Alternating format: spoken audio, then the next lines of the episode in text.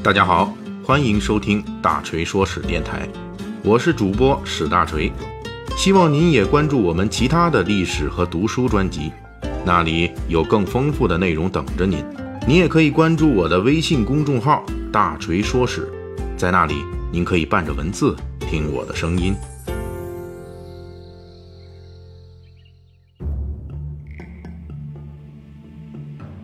作为以北宋时期为背景的一部小说，《水浒传》描写了北宋时期城市乡村的市井百态。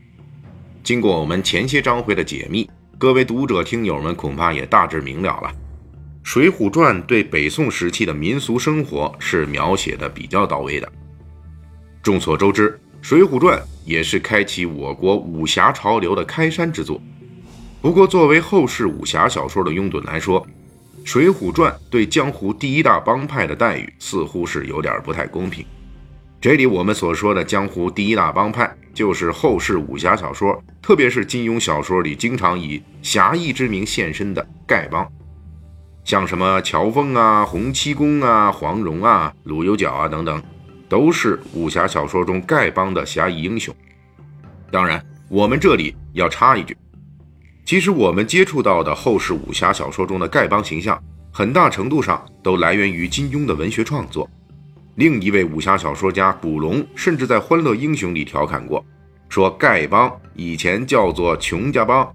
第一代首领据说是姓扎的。这金庸的原名就是查良镛啊。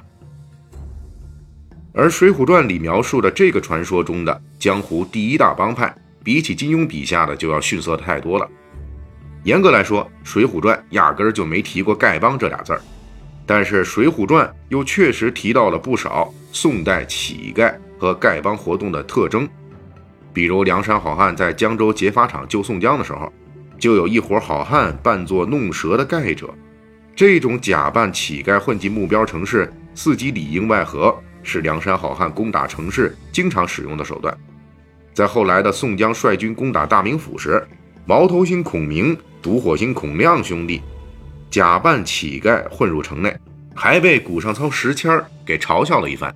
石谦说：“啊，这俩人虽然披头散发，穿着破皮袄，但是却红红白白的面皮，不像叫花子。”虽然这些关于乞丐的情节琢磨不多，但是寥寥数语，施耐庵就把北宋时期乞丐活动的基本特点都勾勒出来。比例之雄健，令人赞叹。北宋时期，由于城市经济的发展，流浪在城市乡村的乞丐开始大量出现。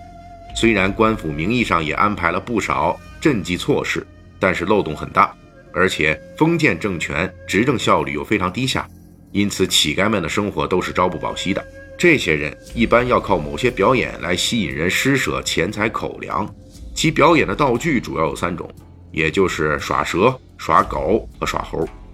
可以说《水浒传》中对乞丐弄蛇的描写是很精确的。而且，乞丐结成丐帮这一历史过程，也确实是在北宋到南宋这时期完成的。成书于北宋末年的《东京梦华录》就提到了，当时北宋都城东京汴梁城内的乞丐都已经有自己的专用服饰和装扮规格了，而且乞丐们除了日常行乞之外，也干一些强行要钱的勾当。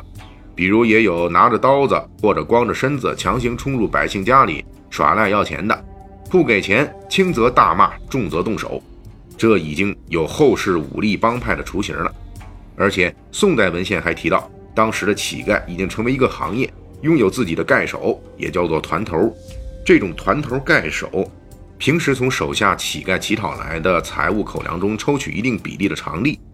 而遇到天气不好、天灾人祸的时候。弄些粗劣口粮来给乞讨不成的乞丐们填肚子。除了这些基本功能之外，团头丐手还负责维持乞丐行业的基本秩序，比如看住自己这一伙乞丐的地盘等等。久而久之，这些团头丐手渐渐也有了一点经济实力，俨然就实现阶层跨越了。土鸡变凤凰，摇身一变就奔小康了，甚至能跟富人比肩了。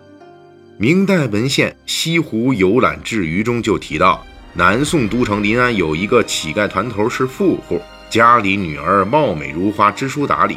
列位看官听友可要知道，养出这样高品质白富美是要花不少钱的，足见这位乞丐团头的经济实力。到最后，这个乞丐头子果然招了个穷困的大学生当女婿。那时候大学生可是稀罕物，属于未来能当官的学霸。但是我们在《水浒传》里既没看到丐帮的行侠仗义，也没有看到大批乞丐集体加入水泊梁山的起义大军。这是因为在施耐庵描写的水浒好汉活动的北宋年间，当时的乞丐还处于形成期，没有形成完全意义上的黑社会性质的团伙。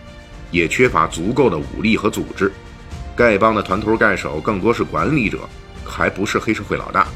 明代以后，乞丐才开始跟当地豪强和黑社会结合的紧密起来。后来，明代丐帮号称有多个门派，其中有一派崇拜的是北宋仁宗的生母李妃，就是那个狸猫换太子民间传说中的李黄。也就是说，在北宋时期，这个未来的江湖第一帮还不成气候。而且在北宋时期，这些乞丐往往都是跟城市里的闲汉泼皮们一起活动的，从事的事情也比较类似。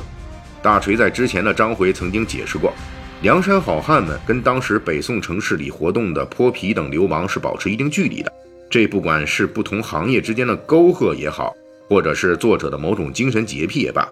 总之，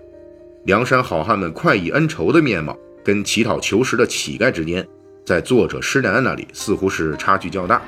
因此一百零八位好汉中，只有一个浪子燕青曾经当过乞丐，而且浪子燕青这个乞丐还是临时客串的，是因为当时燕青的主人卢俊义被自己管家和老婆陷害，燕青这才流落在外，他不惜乞讨以照顾主人，